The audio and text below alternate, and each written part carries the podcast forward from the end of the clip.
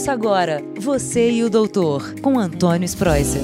Olá, ouvintes do podcast Você e o Doutor. Como sempre, é um prazer estar com vocês aqui nessa semana, conversando, discutindo, mostrando novidades do mundo da medicina e da qualidade de vida. Falando em qualidade de vida, a gente nota que a, a nossa, a nossa população, aqui no Brasil e em outros países, né? A faixa etária está cada vez mais se alargando, aumentando. A nossa, a nossa coluna de pacientes idosos está aumentando cada vez mais, a pirâmide está crescendo exponencialmente. Isso é muito bom, porque a gente está aprendendo a conviver com certas uh, com circunstâncias na vida. Nós estamos aprendendo a, a encarar a velhice de uma forma mais saudável nós hoje temos uh, pessoas e, e, e, que fazem atividades que, que anos atrás era imaginável de fazer. Como vocês todos sabem, eu faço um esporte chamado triatlon e faço provas longas, como o Ironman. E já fiz várias provas de Ironman, que são provas de longa distância.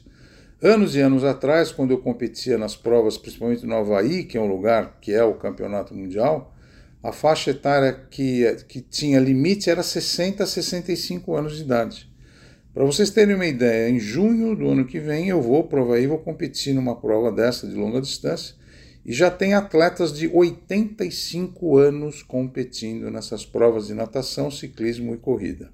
Então, como a gente vê, mudou. A faixa etária mudou e os cuidados mudaram. Então, por que, que eu estou conversando com vocês hoje? Qual o cuidado que a gente tem que ter?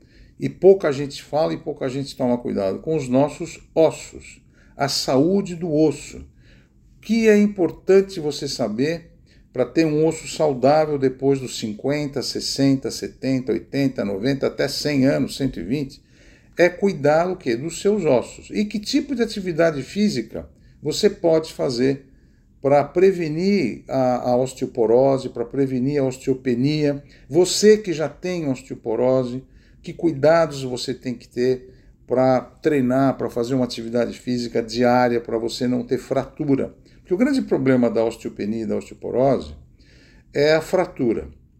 Que a hora que você fratura, a hora que você cai e, e, e tem aquele osso fraturado, você tem que ir para o hospital, tem que colocar um pino, um parafuso, uma placa, e isso pode dar trombose, embolia pulmonar, e às vezes você não morre da queda, mas você vai morrer na, no hospital com o tratamento. Então, vamos prevenir isso, né, gente? Por isso que você, o doutor, eu, o doutor Spreusser, hoje vai conversar com vocês sobre qual é o melhor exercício para você prevenir e para quem tem já osteoporose osteopenia, para não agravar, não piorar e não progredir a doença.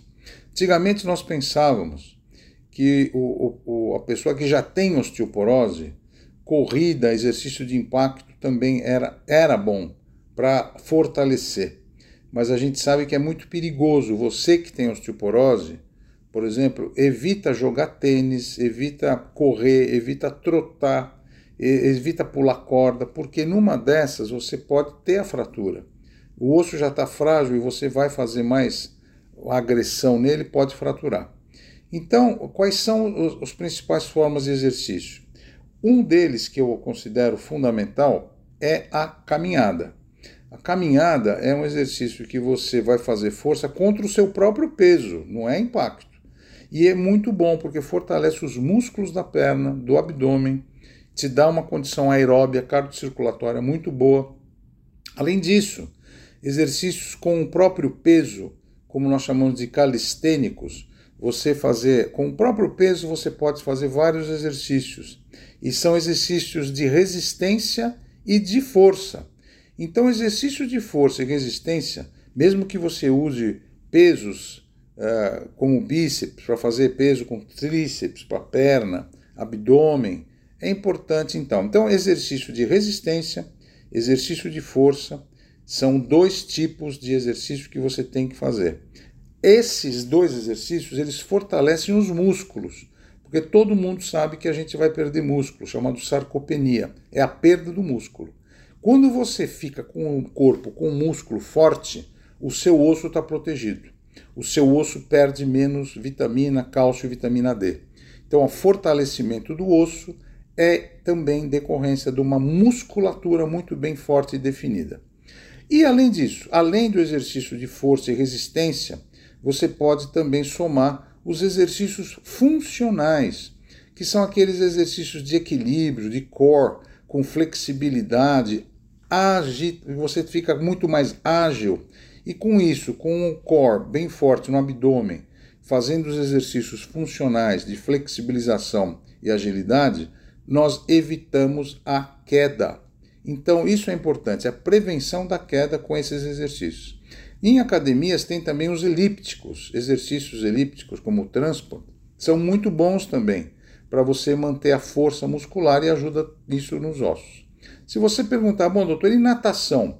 E o ciclismo? Tanto a natação e o ciclismo, eles não ajudam para a construção de um osso saudável. Pelo contrário, a natação e o ciclismo podem até favorecer a osteoporose e a osteopenia, porque eles não têm impacto nenhum, eles, não, eles agem a favor da gravidade. Então, os exercícios que mais dão massa óssea é a corrida, é o jogging, mas como eu falei, precisa tomar muito cuidado. Agora, se você não tem osteoporose, não tem osteopenia, o exercício de impacto ele favorece muito um osso saudável, porque a hora que você tem o um impacto, os ossos eles vão fazendo pequenas fraturinhas dentro dele e isso ajuda a cicatrizar mais forte, vem uma matriz óssea melhor. Então a corrida e o jogging é muito bom para a saúde dos ossos. Então, e lembra, não é só a atividade física, é a nutrição também. É a água que você toma, as frutas que você come, as vitaminas que você ingere, os sais minerais.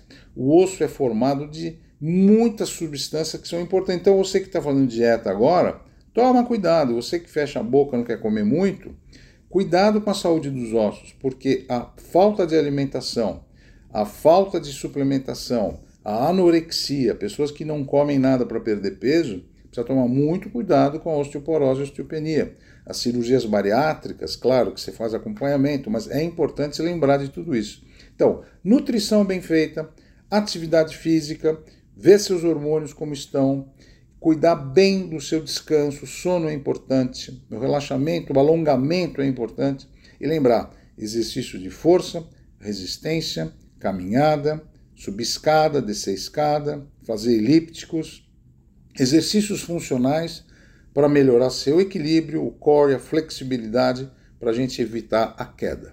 Então, esse é o assunto da semana que eu considero muito importante a saúde dos ossos, qual é o melhor exercício para você fazer para prevenção da osteoporose e osteopenia e mantenha uma boa alimentação. Com isso você vai ter uma vida longa, feliz e com muita qualidade de vida.